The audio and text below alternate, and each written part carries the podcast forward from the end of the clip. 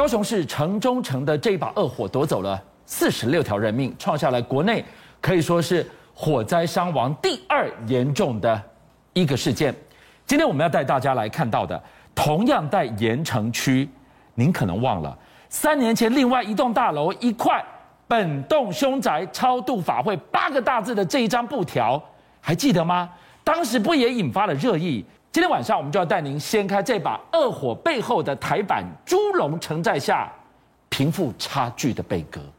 俊相哥还有观众朋友哦，这两天这个新闻，我相信大家看的都很难过了哈。那我先跟大家说哈，这位五十几岁的黄姓妇人，目前被警方正在调查，因为伊迪一老诶卖茶的那一间哦，就是卖茶具的店里面呢，跟他的朋友在喝酒。一共一笼点香，而且它不是一般的香，是沉香。它为了要驱蚊用，最后呢，他把那个香丢进垃圾桶，而丢进垃圾桶会闷烧啊。他要跟警方改口说没有啦，我有带走。你到底是丢进垃圾桶，还是你有把它带走？警方现在把它列为侦查的对象。好，那就是这一起事件。我们先讲最新的一个发展。但是观众朋友，俊相哥，他的名字叫做城中城，对，可是坐在里面的人都是瓜中瓜啊。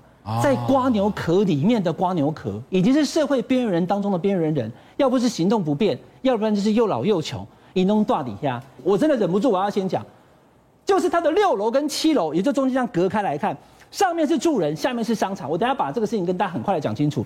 你六到七楼有没有防火墙？俊相哥有没有防火墙？应有吧。防火墙、防火门，它就是可以让这个烟不要呛上来的。虽然它是四十年前的一个老建筑，是我跟大家讲有。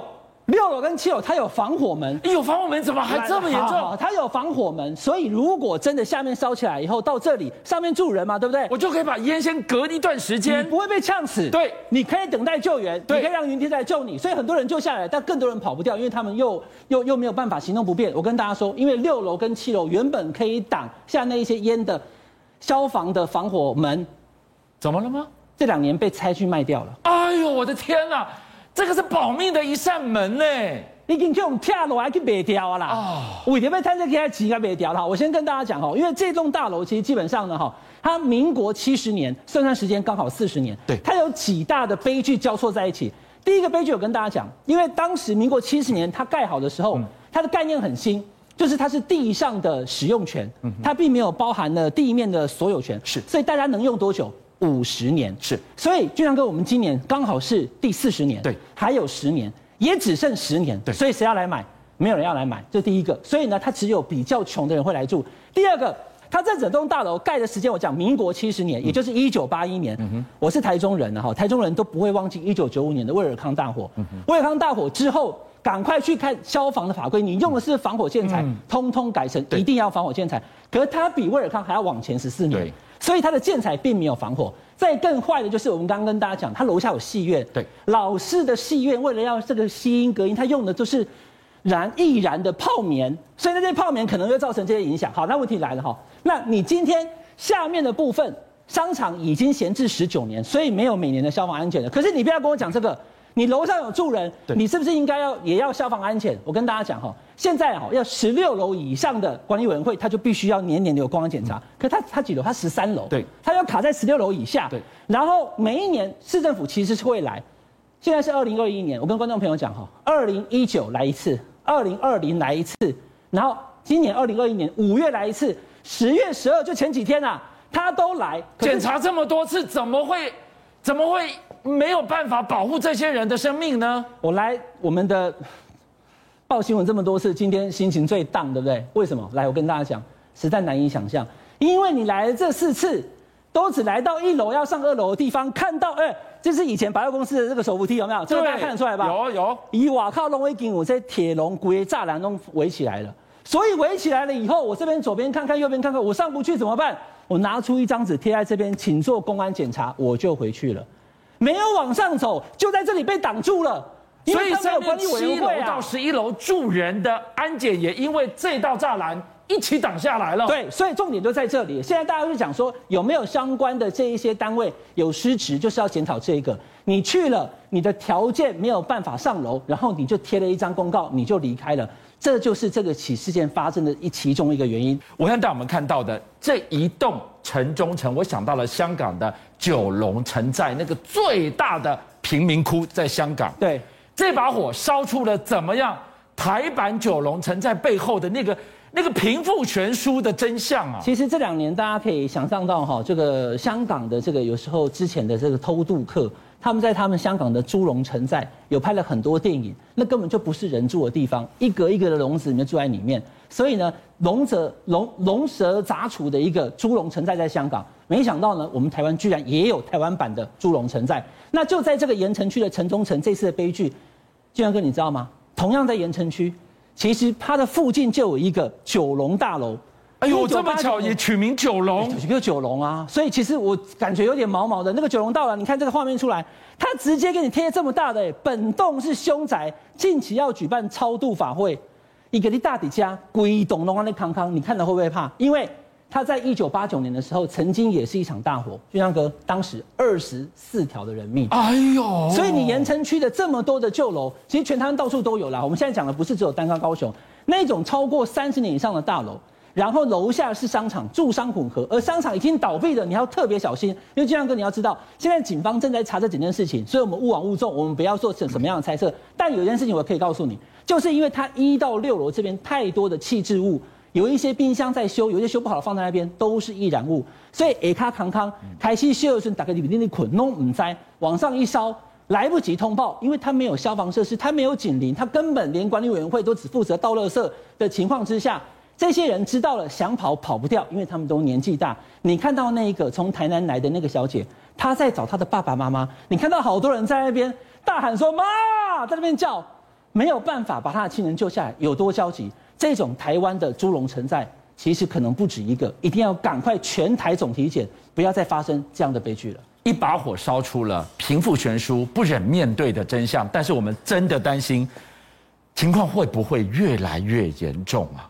我先跟大家讲哈，刚刚讲的那个是高雄的这个 case，但我也已经直接破题告诉你了，不是只有高雄啦，不是只有高雄，全台都有这些老屋、老房、危楼以及台湾的其他的猪笼存在，但里面住的是什么？是又老又穷、行动不便、生病，以及根本没有办法付出租金的人，对不对？是。那这种人只在高雄吗？俊祥哥？当然不是啊！待完就这狼啊！你知道有多少人？我现在月月初的时候领薪水，我到了月底还没领薪水，差不多两天的时候，我靠，底下隐隐的，已经存无五块，存无十块，隆中无几呢。这种所谓的月底的吃土族，真的要吃土，我不是开玩笑哦，完全没有钱。